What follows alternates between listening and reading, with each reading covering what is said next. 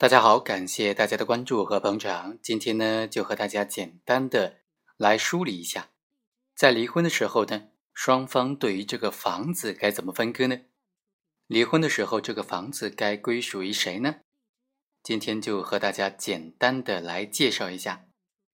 首先，如果是夫妻一方或者双方出资的，也就是出资购买房屋的人呢，是夫妻双方当中的一方或者两方。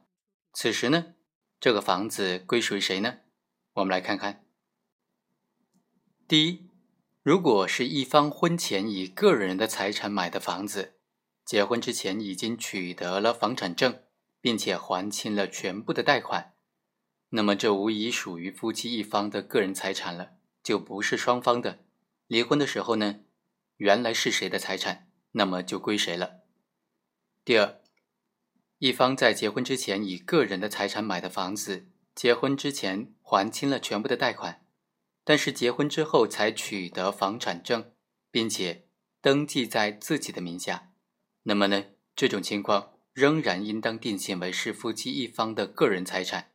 虽然双方是在夫妻关系存续期间所取得的财产，这仍然不能够定性为是夫妻共同财产。所以离婚的时候，另外一方是无权要求分割的。第三，夫妻一方婚前以个人的财产买的房子，支付了首付款，并且向银行贷款了。婚后用夫妻共同的财产来还贷，房屋登记在首付款支付方的名下。离婚的时候，这个不动产就由双方协议来解决了。如果不能够达成协议，法院可以判决这个不动产归属于产权登记的一方。那些还没有归还的贷款。就是产权登记一方的个人债务，双方婚后共同还贷支付的款项及其相应的这个财产的增值部分，由双方平均分割。由产权登记的一方，也就是取得房子的这一方，对另外一方进行一定的财产的补偿，一定的金钱债务的补偿。第四，夫妻一方婚前以个人财产买的房子，支付了全部的房款。原来登记在一方名下，后来变更登记在双方的名下，也就是后来结婚之后，在房产证上加名了。此时应当认定为是夫妻的共同财产，实际上就是一方对另外一方的赠与，所以在离婚的时候呢，当做是夫妻共同财产来分割处理就可以了。第五，婚前双方共同出资来购买的房子，付清了全部的款项。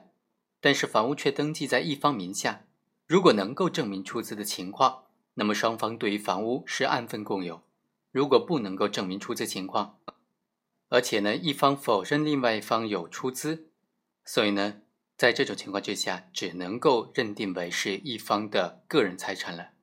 第六，婚前双方共同出资购买的房子，付清了全部的房款，房屋登记在双方的名下。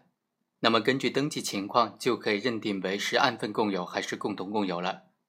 第七，婚前双方共同出资购买的房子，婚后共同还贷，房屋登记在一方名下，婚后呢共同还贷部分以及所对应的房屋增值部分，应当认定为是夫妻的共同财产，其余的就按照出资情况来按份共有了。另外啊，婚前双方如果共同出资购买房屋，婚后共同还贷，房屋也登记在双方名下，此时就应当认定为是夫妻共同财产了。那如果这个房屋它是父母出资的呢？在离婚的时候，这个房屋它的归属该怎么认定呢？是男方所有，还是女方所有，还是哪方的父母出资就归谁所有呢？我们再来简单的介绍一下。第一种情形是，如果一方父母婚前全额出资。产权登记在出资人子女的名下，结婚之后在离婚的时候呢，这个房屋应当归谁所有呢？当然应当归出资人的子女所有，这完完全全就属于婚前的个人财产。如果婚前一方父母全部出资，产权却登记在配偶或者是双方的名下，此时在离婚的时候，房屋就应当认定为是夫妻的共同财产。因为呢，其实是把房子作为标的赠予了对方。第十，如果婚前一方或者父母双方部分出资，产权登记在夫妻双方或者个人名下。在这种情形之下，房屋该归谁呢？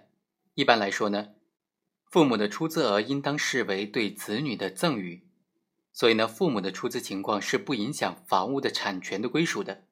父母的出资部分就应当算为他的子女的出资部分。好，以上就是本期的全部内容，我们下期再会。